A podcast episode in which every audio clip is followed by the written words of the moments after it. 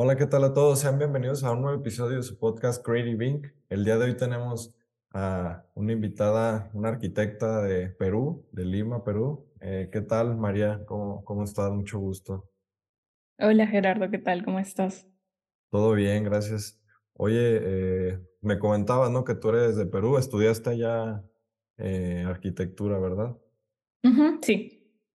Ok, fíjate que mi hermana se va a ir de intercambio, estaba entre Chile y, y Perú precisamente, y al final se quedó con, con Chile, pero pues sí, a ver si después le toca ir a conocer allá. Digo, eh, sé que es una ciudad con bastante actividad, ¿no? Cuéntanos eh, qué tanto eh, se está desarrollando, por ejemplo, acá donde vivo yo, que es. Guadalajara, pues hay mucho desarrollo inmobiliario, la verdad. A lo mejor no, no. No con la calidad que quisiéramos los arquitectos, porque se preocupan más por el, digamos, el, la cuestión económica, pero no sé, cuéntanos allá en Lima cómo es. A ver, mm, pues Lima es una ciudad que mm, casi la mitad se podría decir que nace de la informalidad. Sin embargo, a pesar de eso, es una ciudad que ha podido, digamos, eh, salir adelante gracias a sus economías también informales. Y en cuanto a los temas de desarrollo, pues actualmente estamos a la espera de nuestra línea de Metro 2, que bueno, ya solamente tenemos la línea de Metro 1, entonces la, la 2 ya va a complementar mejor el sistema, pues porque a diferencia de otras ciudades que sí tienen todas las líneas, tienen dos líneas, tres líneas, cuatro líneas de tren, eh, Lima todavía solamente tiene una. Entonces en ese, en ese campo tú sabes que la parte del transporte, de la movilidad es muy importante también para desarrollo, el, el desarrollo de las ciudades. Entonces en este caso pues vamos avanzando ahí. En el tema de los espacios públicos cada vez se prioriza más. Yo creo que hay mucho trabajo desde la parte de la sociedad civil, desde las organizaciones, que promueven la concientización del uso del espacio público por parte de todos, ¿no? Como, como un derecho al espacio público. En cuanto al tema inmobiliario, pues también hay bastantes construcciones que se ha dado. De hecho, que el boom inmobiliario se dio ya hace como varios años atrás. Em, por ejemplo, en cuanto al tema de sostenibilidad, aún no se aplica la ley, no hay una ley específica que promueva esto, pero sin embargo, desde hace mucho tiempo también ya se ha querido introducir dentro del Ministerio de Vivienda. Entonces, poco a poco. sí, Eh, eh, ¿qué más? En cuanto al, al tema de investigación, también es un eh, arquitectónico, es un tema que vamos a ir poco a poco. De hecho, un gran referente de investigación es Chile. Me alegro mucho por tu hermana, porque sí es una muy buena decisión. De hecho, Chile tiene, pues, eh, eh, hay un nivel mucho más avanzado, ¿no? En cuanto a educación, investigación, entonces es un buen referente para tomar como ciudad latinoamericana. Em, y pues, ¿qué más te gustaría saber? Cuéntame. No, pues ahorita, ahorita me cuentas más sobre ello, ¿no? Pero sí es interesante pues conocer el, pues el cómo vive, ¿no? Porque al final del día eso te lleva. Ajá. Espera un ratito, un ratito, es que mi mamá me está gritando un ratito. Espera, le No voy a decir.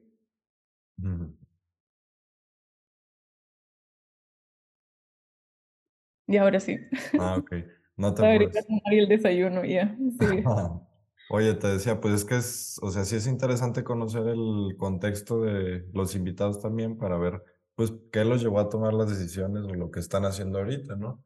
Y Vale. bueno, oye, para conocer un poco más de ti, para los que no te conocen, hay una pregunta que me gusta hacerles últimamente a los invitados, que es, eh, si pudieras eh, conocer a alguna persona o entrevistarla un par de horas, eh, ¿con quién sería y por qué? No necesariamente tiene que ser arquitecto, o sea, puede ser cualquier persona que, que te interese, pues, a ti en general. Pues con mi profesor de historia que se llama Frederick Cooper, es un arquitecto eh, que eh, nos enseñó, bueno, en mi facultad, eh, Historia uno e Historia 3 y ha sido uno de los mejores profesores, eh, docentes y arquitectos que he podido conocer. Su forma de narrar la arquitectura, explicarla, es muy, mm, es muy mágica, te trans- transporta al lugar. Es, es un hombre muy sabio que conoce bastante, ha viajado por muchos lugares y sus clases prácticamente eran como una poesía. Cada vez que él explicaba algo, nunca lo describía, sino siempre lo narraba como una historia. Entonces, em, siempre que le escucho hablar, siempre hay algo nuevo que, em, que descubrir y me fascina y me inspira un montón. Ok, ok. Sí, es un tema también interesante porque tú, o sea, al final del día tú también eres contadora de historias, ¿no? Entonces, eh, como arquitecto y, en redes sociales, ¿no? O sea, explicas distintos temas interesantes, pero no lo puedes hacer de una forma, pues, convencional, digamos. Tienes que darle tu estilo, tu toque y ver, pues, cómo, cómo hacer para que la gente lo, lo lea o le interese, ¿no? Entonces, está, está padre. Ahorita vamos a llegar a eso. Sí. antes de eso, eh, me gustaría que nos compartas que cómo o por qué decidiste estudiar arquitectura, cómo nace el interés en la carrera. Bueno, a diferencia de otras personas que siempre inician la arquitectura inspirados porque les gusta mucho el, el, arte, los edificios, en mi caso, yo creo, no sé si soy la excepción, no creo, pero Em, pues yo elegí arquitectura porque era una carrera que más se acercaba al tema de la creatividad, de la creación, también del arte.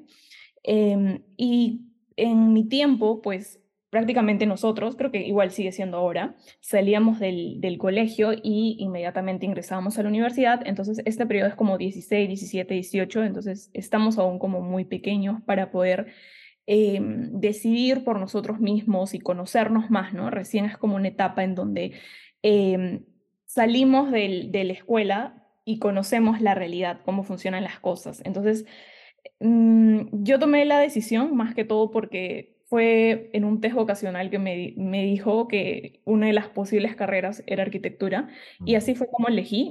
No elegí la carrera de manera apasionada como sí ha pasado con otras personas, Em, pero sin embargo, en el camino yo fui conociendo más sobre la arquitectura y poco a poco me fui enamorando de la arquitectura. Entonces yo creo que esto es un camino, es un crecimiento, es como un poco a poco, no es como siempre lo tuve ahí, pero no me di cuenta. Yo creo que es a partir de la tesis que yo inicié a tener un mayor contacto con el, la importancia de, de los proyectos en la arquitectura, por qué eran tan importantes, cuál era la misión de la arquitectura, para ayudar a de repente a, solucionar o a, contrarrestar un problema en la sociedad. Entonces fue recién allí y después saliendo de la universidad en donde yo me, pues, mm, profundicé más en, en, esta parte de por qué es tan importante la arquitectura, de qué manera puede ayudar y pues sigue siendo un camino exploratorio. La verdad, yo siento que solamente el, el, el, haber estudiado es como una guía introductoria que se te da al alumno, en donde te enseñan de todo un poco, un poco urbanismo, un poco historia, eh, un poco pues de construcción, pero eh, el mundo es muy amplio, eh, la arquitectura va de la mano también con otras disciplinas, entonces creo que es un gran camino por recorrer y en mi caso fue un proceso de a pocos de enamorarme de la arquitectura. Haberla elegido, como mencioné, ¿no? Fue porque era una de las carreras que más se acercaba a la creación de algo, que es lo que siempre me ha gustado. Ok, ok. Sí, está, está padre porque, pues desde niño, ¿no? O sea, tienes como cierta tendencia, no sé, a, a, construir cosas, a, pintar, a lo mejor dibujar, digo, no sé. ¿Qué es lo que tú más hacías en ese, cuando eras niña?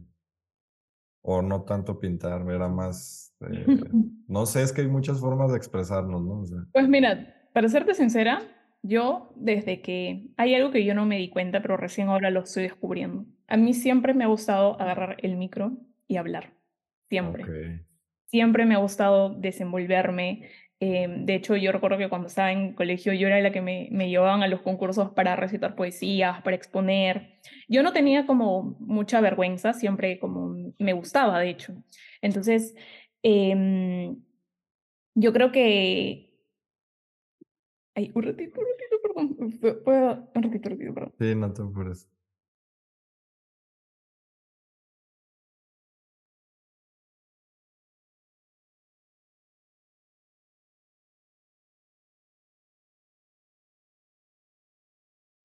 Ay, perdón. No te apures, no pasa nada. Sí, ya, perdón, perdón, ¿en qué estábamos? Ah, ok, pues me estabas comentando, ¿no? De, de las actividades que hacías de niña, o sea, ah, ya, ya, actividad? Ajá. Sí, entonces, eh, pues siempre me gustaba eh, hablar en público, siempre me gustaba pues em, expresarme y, de hecho justo cuando estuve también a punto de elegir la carrera de arquitectura, eh, yo recuerdo que iba a algunos eh, lugares en donde te mostraban otras carreras y una de estas era comunicación audiovisual y recuerdo mucho que también se supone que los de comunicación son los que están detrás de escena, ¿no? Pero dieron la oportunidad y dijeron, ok, vamos a tener una persona que se sentada en la mesa eh, agarrando el micro y otra persona que esté grabando. Entonces, pues, yo dije, yo, yo voy adelante para agarrar el micro. Entonces ahí me di cuenta que siempre me ha llamado la atención eso, siempre me ha gustado el, el, eh, este tema de comunicar, la comunicación, y también bastante el tema de la educación. Ok, sí, precisamente eso se traduce a lo que veo que ahorita compartes en, en, tu cuenta ¿no? de Instagram, que es asesorías para, para tesis. Eh, y cómo, bueno, primero, cómo, eh, ¿qué tema desarrollaste tú como tesis y cómo, lo, cómo llegaste a ese tema? Eh, el tema fue sobre la mixtura de usos en una zona, mm, en, un, en un margen de, de un meandro, como decir la renovación en un borde fluvial amazónico. No sé, no sé si te suena. Sí, sí, sí, más o menos, sí. Ya, entonces, eh, pues resulta que em, actualmente tú sabes que todas las ciudades en la Amazonía, el río es el elemento primordial, porque a través de él pueden transportar los productos, hacen los intercambios em, de mercancías y etcétera. Entonces, digamos que esta fuente de agua siempre es un, también como una fuente de ingreso pero a la vez este, este límite de la ciudad es un espacio en que se relaciona mucho con el paisaje, con la naturaleza, por lo tanto también siempre tiene como un lado de recreación, de espacio público. Entonces resulta que el lugar que yo vi era un espacio que se encontraba con una zona comercial, pero el municipio quería transformarlo en una zona de malecón, es decir, darle un uso recreativo pero la propuesta era radical y eliminaba totalmente las zonas comerciales. Entonces, en este caso, eh, a mí me parecía que ambos eran importantes y que debían permanecer juntos en un espacio. No había que por qué sacar uno y dejar el otro. Entonces, yo busqué una forma en las cuales pudiera haber una mixtura de usos, tanto el comercial, tanto el portuario, tanto el recreativo, para que puedan pues eh, para que todas las partes puedan estar, no se perjudique ninguna, ¿no? ni la parte comercial, pero tampoco le neguemos la oportunidad em, de abrirnos hacia el paisaje. Entonces, así fue como, claro, mi tema cuando, a veces cuando uno explica un tema, dicen no, hospitales o educación, en mi caso yo creo que sería algo como un tema de eh, borde fluvial, ciudad portuaria. Es más, yo, mi mismo título era Repensando el borde fluvial amazónico, mixturas de usos comerciales, portuarios y recreativos. Ok, ok. Oye, ¿y cómo, pero cómo llegaste a este problema? O sea, me imagino que tuviste una serie de, de problemas identificados y de ahí ya seleccionaste uno, ¿no? Fuiste filtrando, como digamos, la información.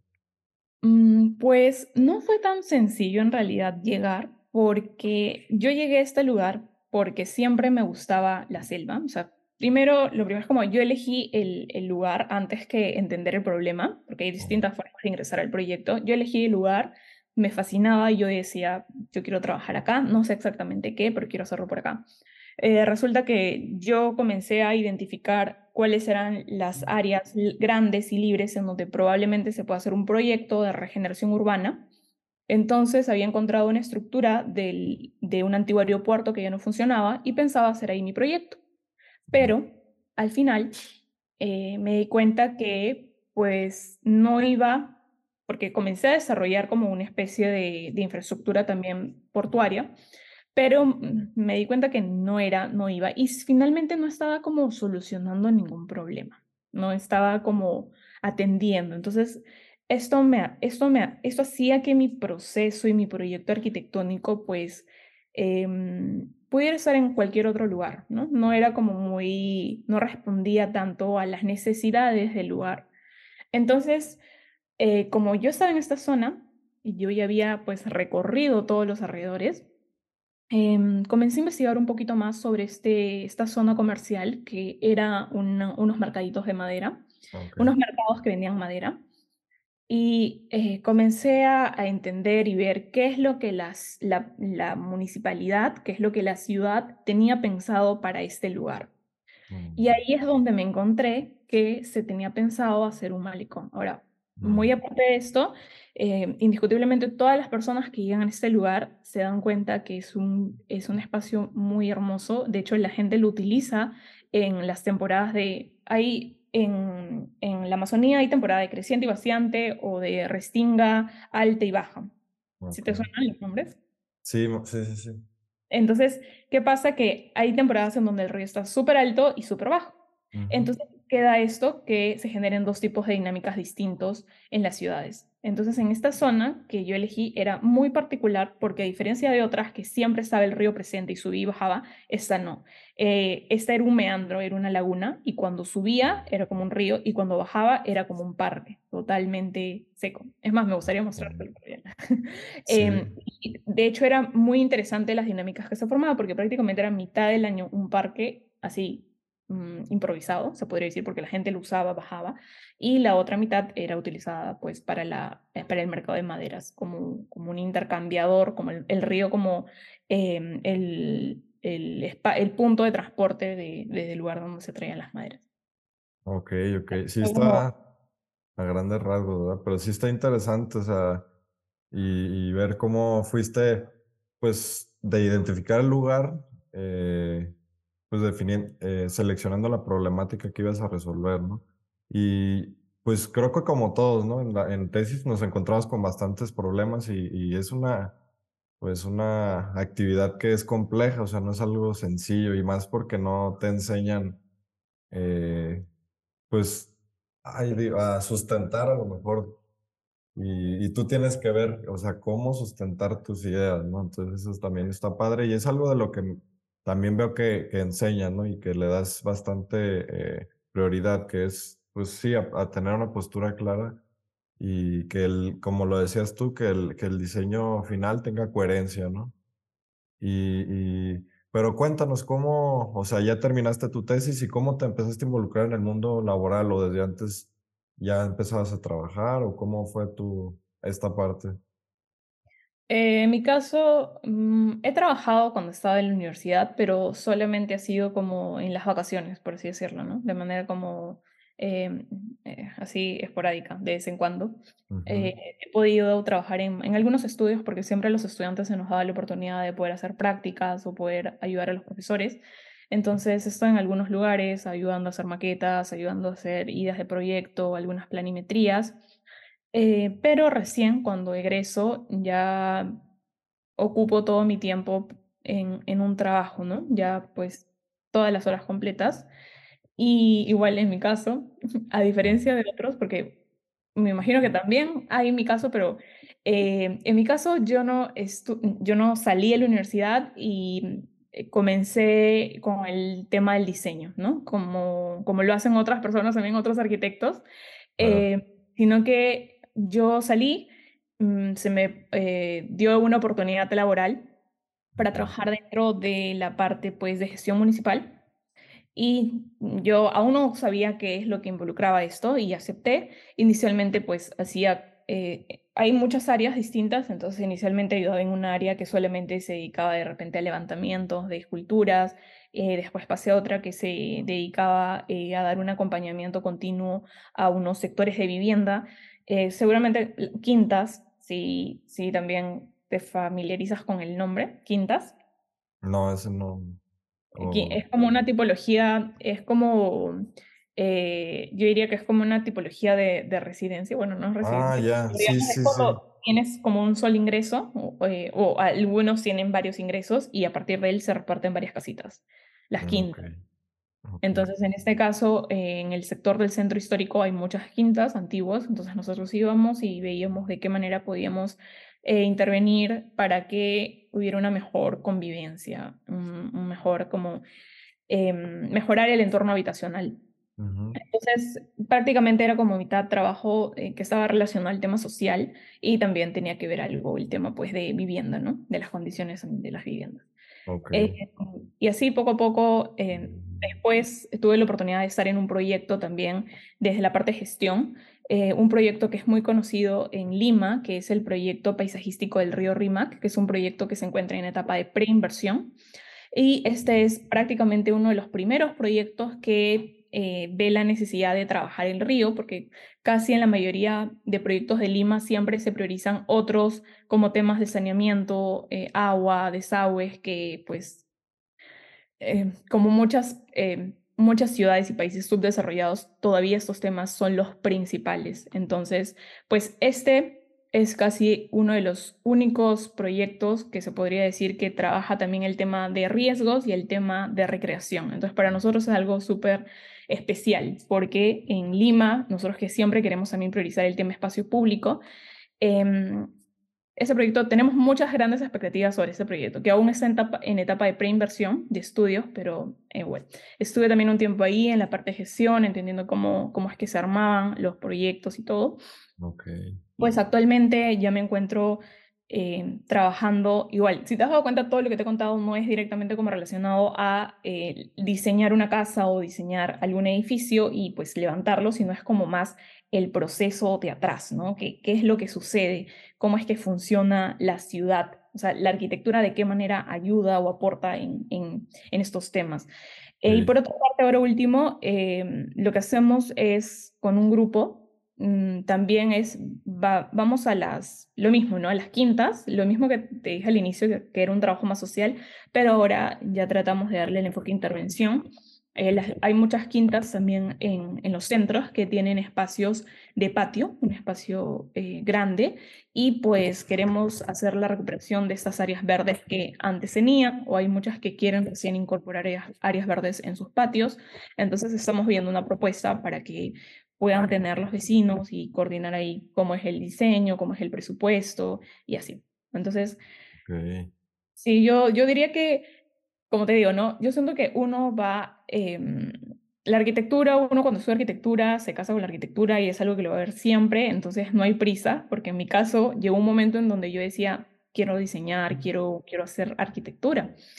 Pero dije, ese es vayamos poco a poco, esta es una etapa en donde así nomás pues no hay, no hay oportunidades, entonces ahora estoy concentrada en esto, ya, eh, ya un momento en donde puede incursionar más el tema pues mismo de arquitectura, que de hecho también me interesa bastante, pero pues en esta etapa eh, me he centrado más desde que he egresado hasta la actualidad, que más o menos son ya tres años, en la etapa de gestión de proyectos, que es más como la parte de atrás, ¿no? La gestión, gestión de proyectos, gestión municipal, eh, y todo lo que tiene que ver con eso.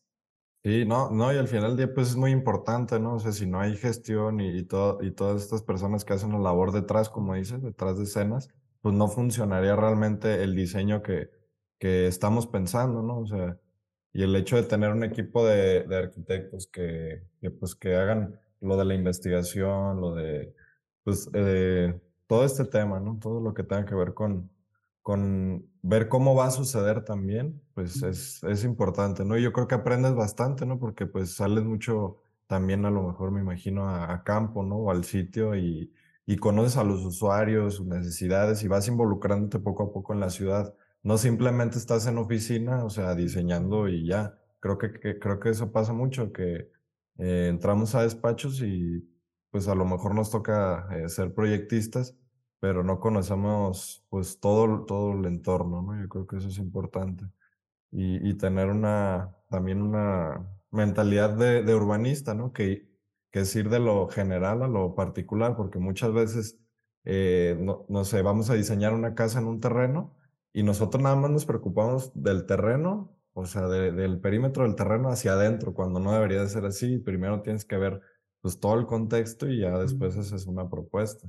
Entonces, sí, sí, sí, es un tema que, que lleva mucha responsabilidad, ¿no? También al final del día. Sí, de hecho, ahora que lo mencionas, me puso como a hacer así como, como, como a mi momento de, de comparación, de así como, no sé si te has dado cuenta que eso es algo que también siempre yo les comento a varios compañeros, pero casi toda tu etapa de estudiante de arquitectura hasta antes de la tesis es una etapa como de un proyectista que tranquilamente tú terminando esto sin haber hecho una tesis, podrías tranquilamente trabajar en un despacho y hacer eh, eh, proyectos pues de edificios, cualquier proyecto de arquitectura, digamos, digamos, ¿no? Que tenga un cliente privado. Es decir, te dan las indicaciones de lo que quiere una persona y tú lo haces ya con tu, pues, todo lo que quieras, ¿no? Tu arte, tu enfoque, todo. Pero el proyecto de tesis en adelante ya es una etapa en donde muy aparte del diseño, que tiene que ser bien sustentado, es un proyecto que ya involucra a la sociedad así, pero de manera real. ¿Por qué? Porque tienes que resolver una problemática o tienes que ver de qué manera la arquitectura eh, contribuye con la sociedad. Entonces, esta etapa de tesis ya es como si es que realmente quieres trabajar, porque ya podría ser ambos, ¿no? Pero esa etapa también te sirve si es que tú quieres trabajar ya en la parte como de, gestión, de política, es ya como hacer ciudad, ¿qué, cuáles son las decisiones que una persona tendría que tomar, un arquitecto tiene que tomar. Y esto ya no va solamente en diseñar de manera pues correcta o de manera em, ornamental o bonito, como algunos le dicen, sino que va más allá. Tiene que ver con que realmente los proyectos puedan solucionar eh, problemas. Por ejemplo, en el caso de los proyectos de inversión, aquí no sé si es igual en México, pero siempre los proyectos de inversión se supone que tienen que cerrar brechas. Las brechas por ejemplo, ¿no? en el tema de saneamiento, en el tema pues, de riesgos, hay muchas brechas, brechas educativas. Entonces, la idea de los proyectos es cerrar esto y mejorar en esta condición em, eh, la sociedad, pues, ¿no? Entonces, hay como un, un, enfoque. De hecho, cuando yo estuve trabajando ahora en, en esta parte pues, de gestión, me di cuenta la gran importancia de saber sustentar. Qué importante es saber sustentar. ¿Por qué? Porque así como un alumno tiene que defender su proyecto y tiene que explicar por qué es importante y por qué lo hizo así y cómo soluciona el problema que planteó, de la misma manera nuestros gobernadores o nuestras autoridades, nuestras figuras públicas, tienen que responder y tienen que ganarse los presupuestos para sus proyectos. Y para hacer esto, para ganarse los presupuestos, tienen que saber sustentar la importancia de su proyecto y también muchas cosas como, por ejemplo, eh, mi proyecto no solamente está solucionando el tema de movilidad, sino está solucionando el tema de saneamiento y esto y esto. Entonces, como que saber armar bien un discurso para lograr convencer y que obtengas el presupuesto es casi como que es lo mismo un estudiante que, que lo que hace un, finalmente, pues, una figura pública, ¿no? Que, que un gobernador. Entonces, hay mucha importancia y creo que esta práctica de aprender a sustentar no sirve, como lo había mencionado una vez, no sirve siempre, para toda la vida. De hecho, es algo que se aplica en absolutamente todas las carreras. Toda decisión, todo, todo, como que siguiente paso siempre necesita el saber sustentar bien algo, ¿no? Sí, claro, o sea, si, tiene, o sea, si tienes ideas, pues hay que saber sustentarlas y vender tus ideas también al final del día, porque si no, pues eh, se mueren ahí en, en el papel, digamos, ¿no? Entonces... Pues sí, es algo, padre, ¿no? Oye, pero ¿cómo empezaste en el tema de las asesorías para pues alumnos de, la carrera que estaban haciendo su tesis? Mm, bueno, yo al finalizar mi proyecto de fin de carrera, mm, yo recuerdo que me había ido muy bien, me fue muy bien. Solamente como un pequeño paréntesis, yo me demoré en la tesis. Yo no, normalmente la tesis es en un año, yo lo hice en dos años. Eh, y pues este proceso de dos años creo que me dio este como enfoque extra que a veces de repente no todos los que egresan lo pueden tener, ¿no? Porque justo en este tuve la oportunidad de estar en dos talleres, tuve la oportunidad justo en ese tiempo de apoyar también a otro, eh, a otro taller que es taller de investigación, lo cual nutrió mucho mis conocimientos.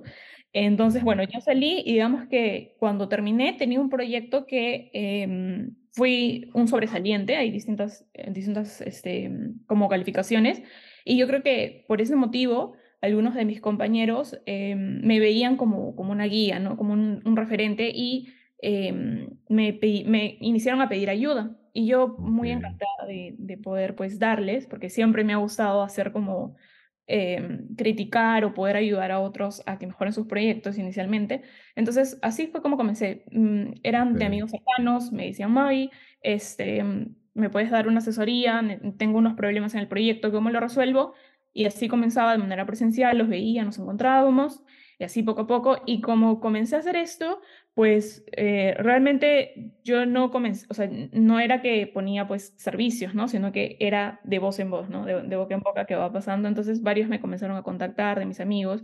Y justo esto pasó antes que comenzara la pandemia. Entonces, antes de todo esto, yo hacía bastantes asesorías de manera presencial todos, todos veían sus planos y veíamos ahí como que el, tema, eh, todo, ¿no? Desde la presentación, el PowerPoint, el discurso y así poco a poco. Entonces, yo desde que terminé también de, de estudiar, de, desde que egresé de la carrera, pues inicié a hacer, inicié con todo esto, ese tema de las asesorías sin querer, no fue algo que pues lo pensé, pero surgió.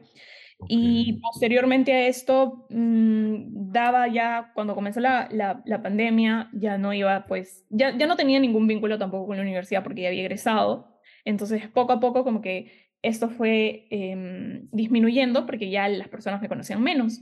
Entonces, ya como, claro, van saliendo tus amigos también, ¿no? Cada vez hay menos amigos en tu facultad porque algunos demoran un poco más en egresar.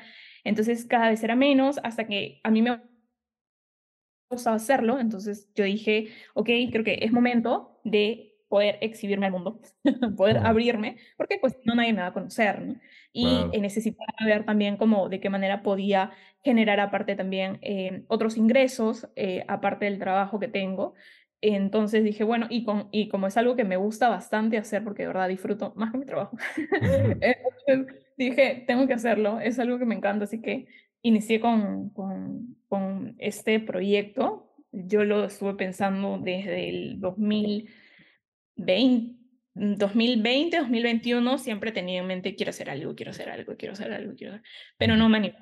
No, no, no sé cómo, seguramente también tu proceso, sería interesante también conocer, pero tu proceso seguramente también fue así. Por ejemplo, en, mi caso yo no me animaba, como que decía, tenía miedo, decía, mm, ¿y si no sale? ¿Y si nadie me llama? ¿Y si y, sí, y, pensaba y decía, mejor me junto con otros amigos, mejor me junto con otros amigos, a ver si como que hacemos algo. Y así, como que estuvo un buen tiempo hasta que me di cuenta. De hecho, quería hacer eso también con otro amigo, con alguien que también, pues, mm, quisiera trabajar en ese proyecto. Hasta que me di cuenta, por cosas del destino, porque yo iba a comenzar esto también con una amiga, este, que pues la vida quería que haga esto sola. Porque de verdad, yo, yo busqué, pero no se me dio. Entonces ya, todo es por algo.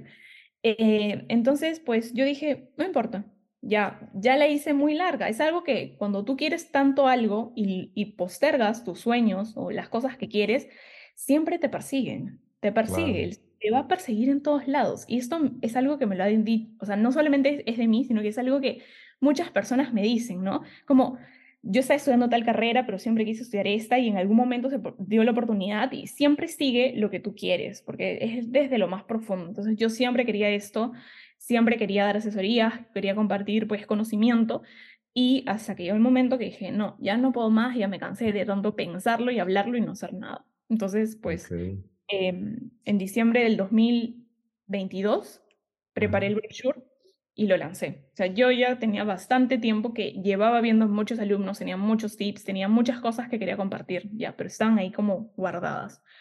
Y con los videos así, lanzándome, diciendo, ya, dale. Y así comenzó todo. Ok, o sea, eso fue el iniciar en ya con, con Instagram, ¿verdad? ¿Dices? O... Sí, con Instagram. Ok, ok. Y pues poco a poco, digo, subes temas de, de interés, ¿no? O sea, y aparte, pues está abierta ahí la, la opción de que pues tengan asesorías personales, ¿no? Está, está bastante padre, la verdad.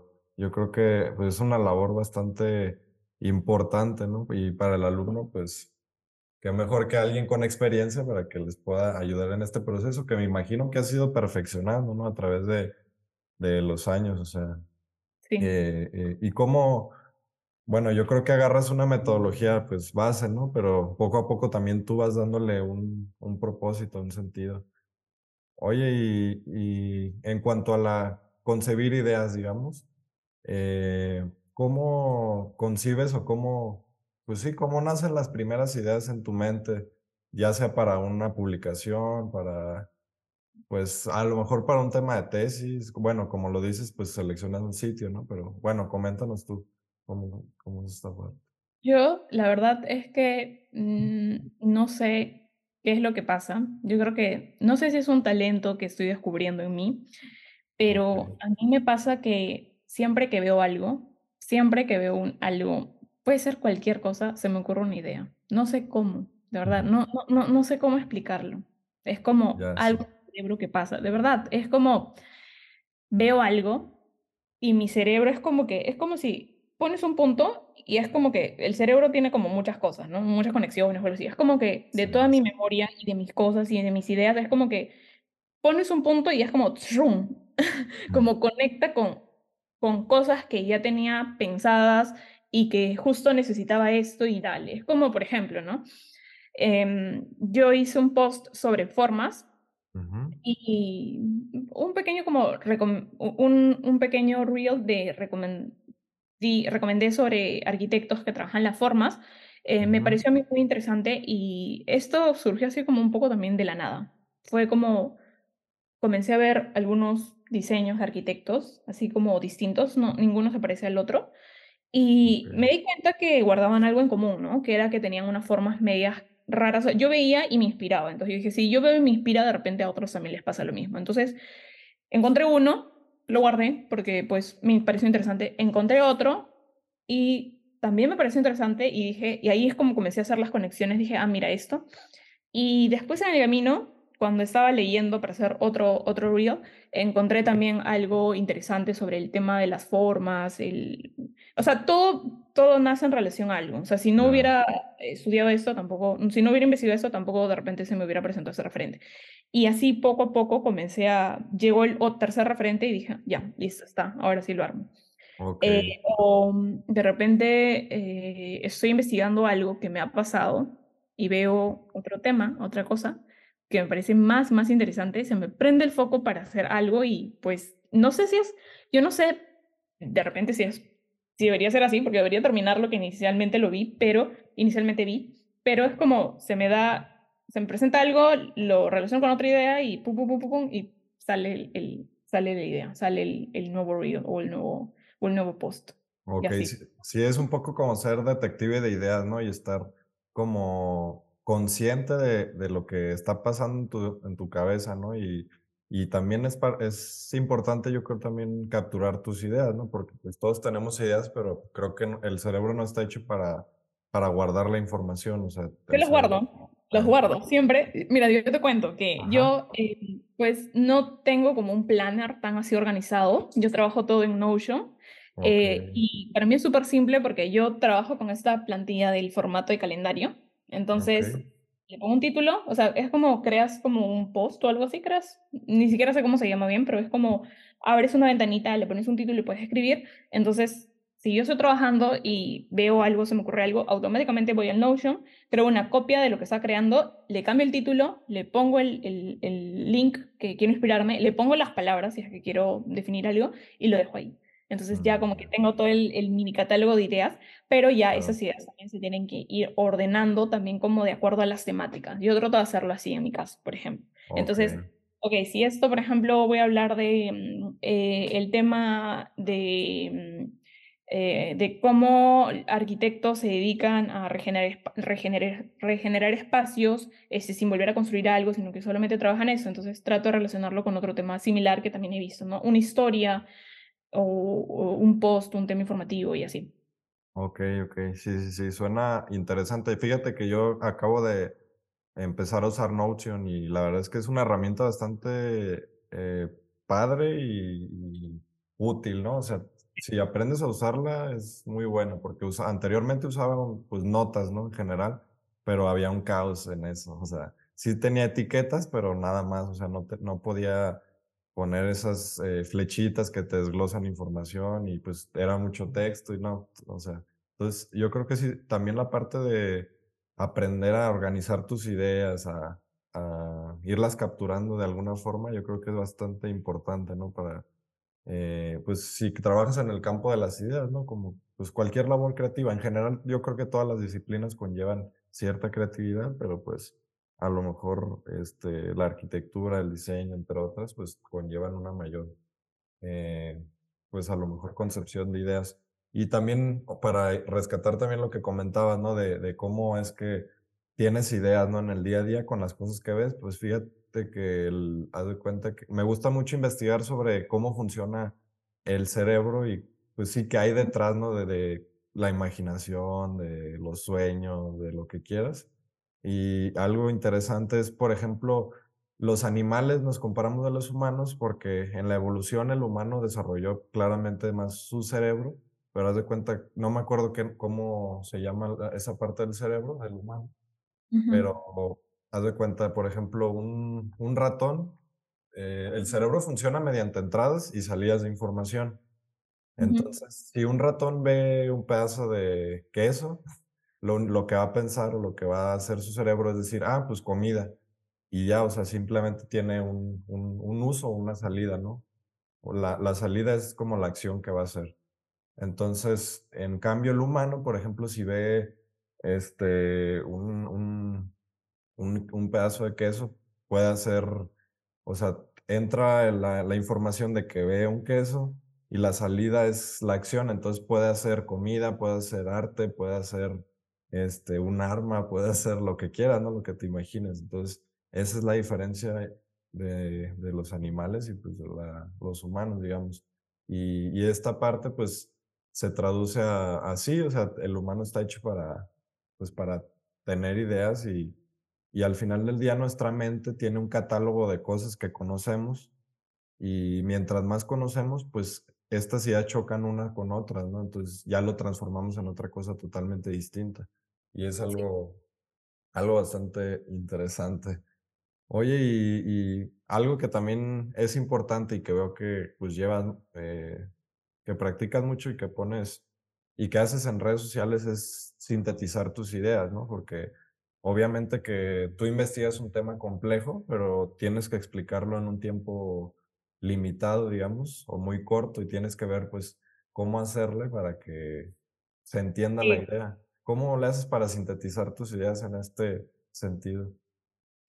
Eh, también es como investigo, em, trato de ver qué es lo más interesante y nuevo también, que, que, que yo lo pongo así.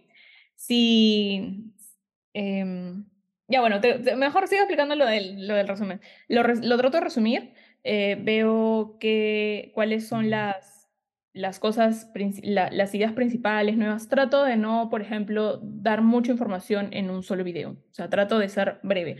Doy tres estrategias o doy dos ideas o doy una y así, ¿no? Trato de no, por ejemplo, hacer mucho porque si no ya poco a poco me voy dando cuenta que a veces como el, el cerebro funciona mejor si es que tú le das algo como masticado y también como por, por fases, ¿no? Uno, dos, tres, dos, eh, a que si le das una narrativa grande para que solamente él entienda o descubra algo, no, no funciona mucho así. Entonces, trato de catalogar, resumo, trato de ver las partes y de ahí viene otra parte que también es el lenguaje.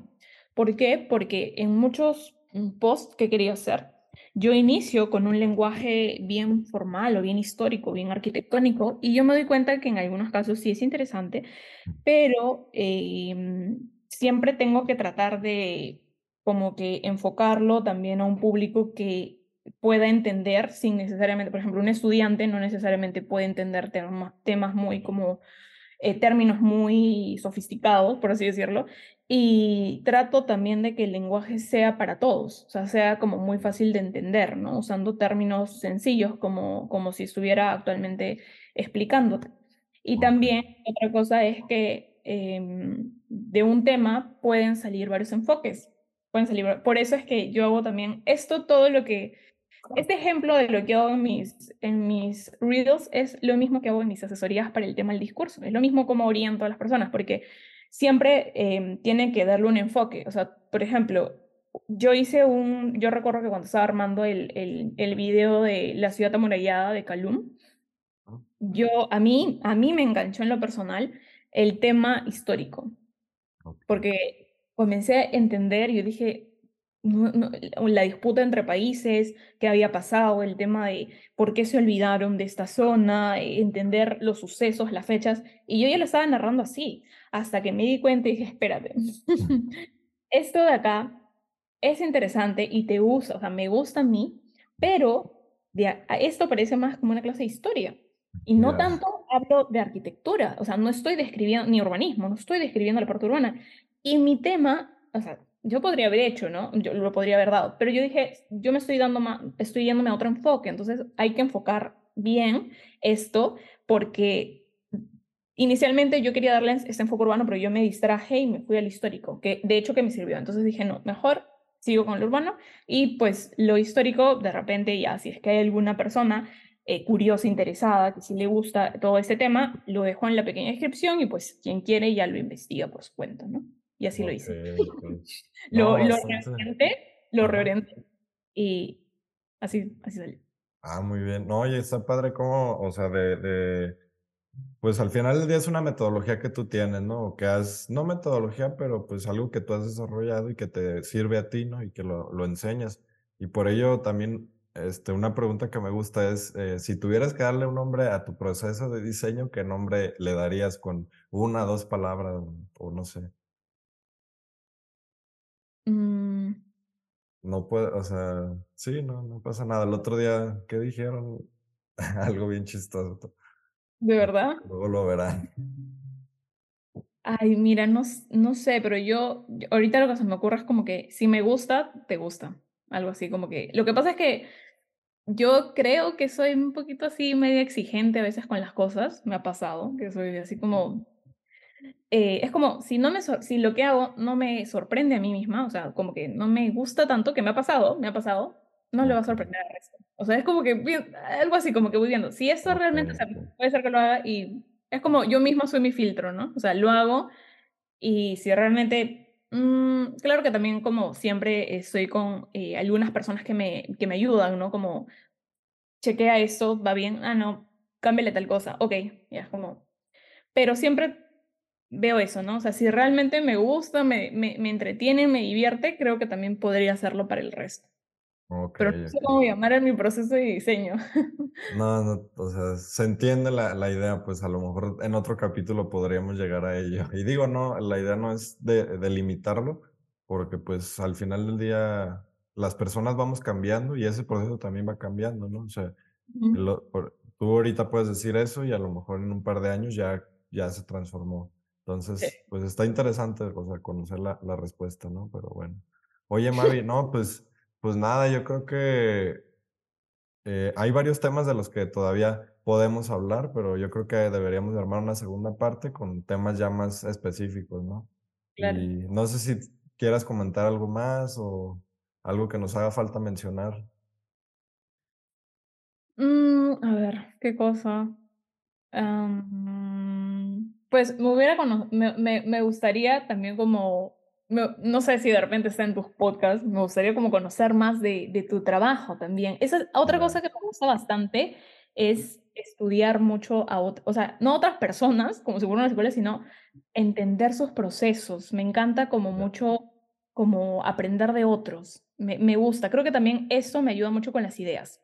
Siempre es como, me gusta recepcionar leer, investigar y entender a otras personas, otros proyectos, otras ideas. De hecho, siempre siento que en esta práctica es donde se te prenden los foquitos para crear algo, porque siempre estás descubriendo algo nuevo, siempre ves algo nuevo. Entonces, tu relación con el mundo exterior, la manera en cómo, qué tanto lees, qué tanto investigas, qué tanto de repente pasas tiempo en TikTok, qué tanto pasas viendo y guardando imágenes en, Instagram, qué tanto pasas en Pinterest guardando, todas estas cosas, estos como, eh, estas conexiones que haces con, con otros conocimientos, ideas, lo que sea, es lo que te ayuda a que se genere algo nuevo, ¿no? Si no tuviera, no hubiera visto esto ni esto, pues no se genera nada. Entonces, algo que me gusta bastante es conocer a, también a, a los demás, entender sus procesos. ya. Veo el micro y digo, ah, o sea, bueno, yo no sé nada de micros, ¿no?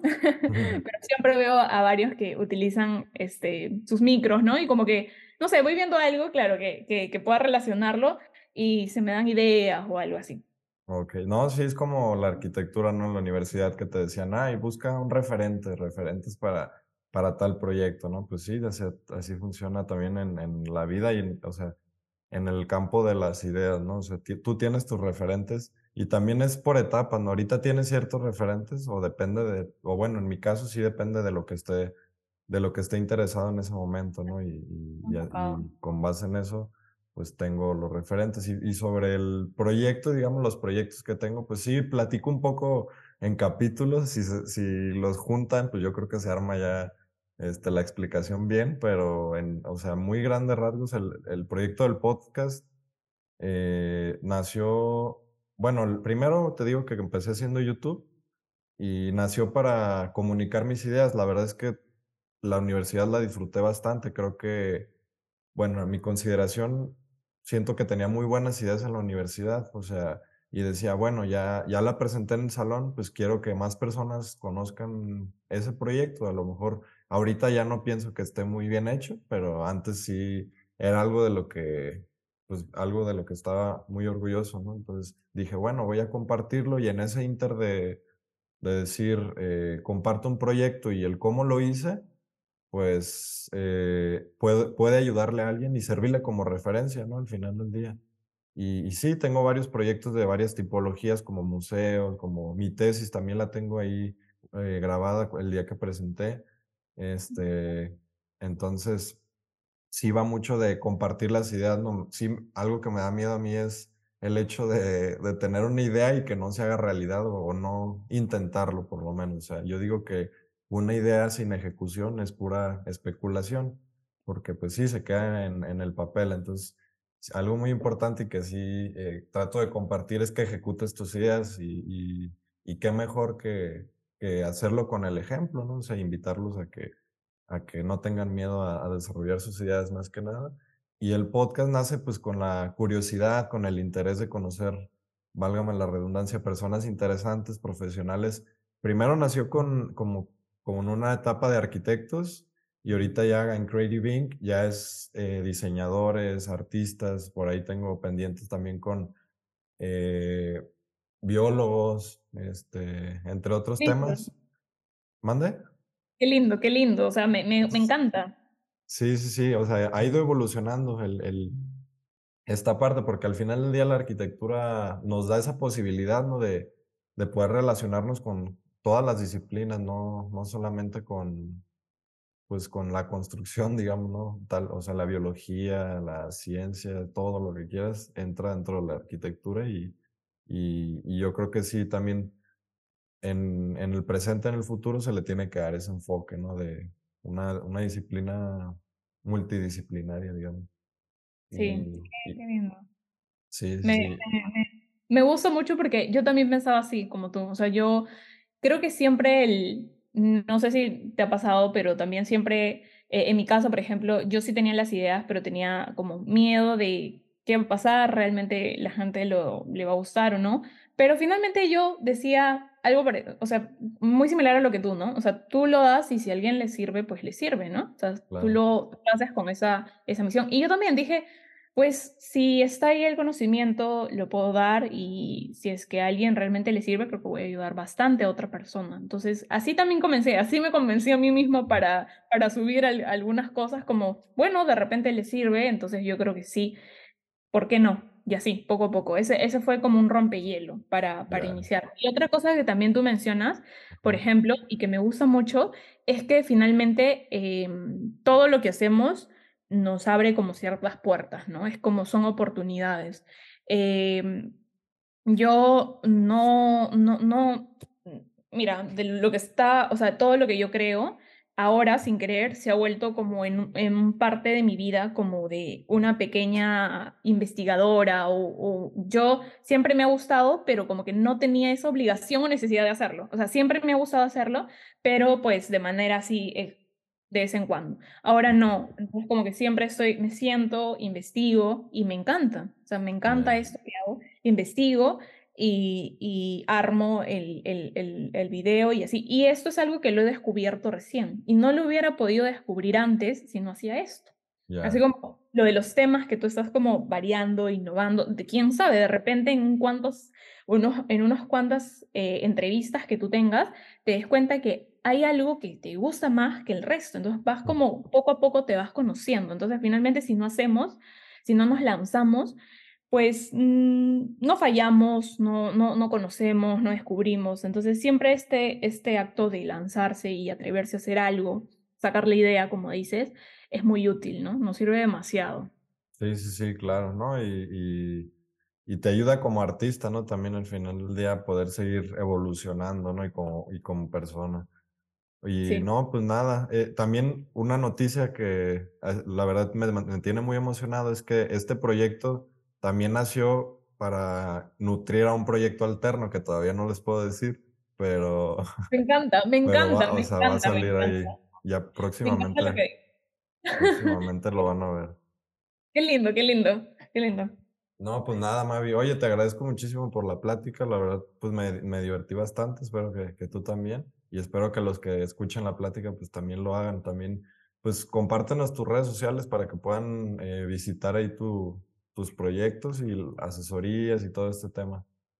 Eh, estoy en, en Instagram, en TikTok y en YouTube, los tres lugares como Mavi Arc, pero con, con el CH, eh, con M-A-B chica y punto, eh, V o B chica, eh, A-R-C-H, como Arch, como arquitectura, pero en inglés, Arch. Mavi.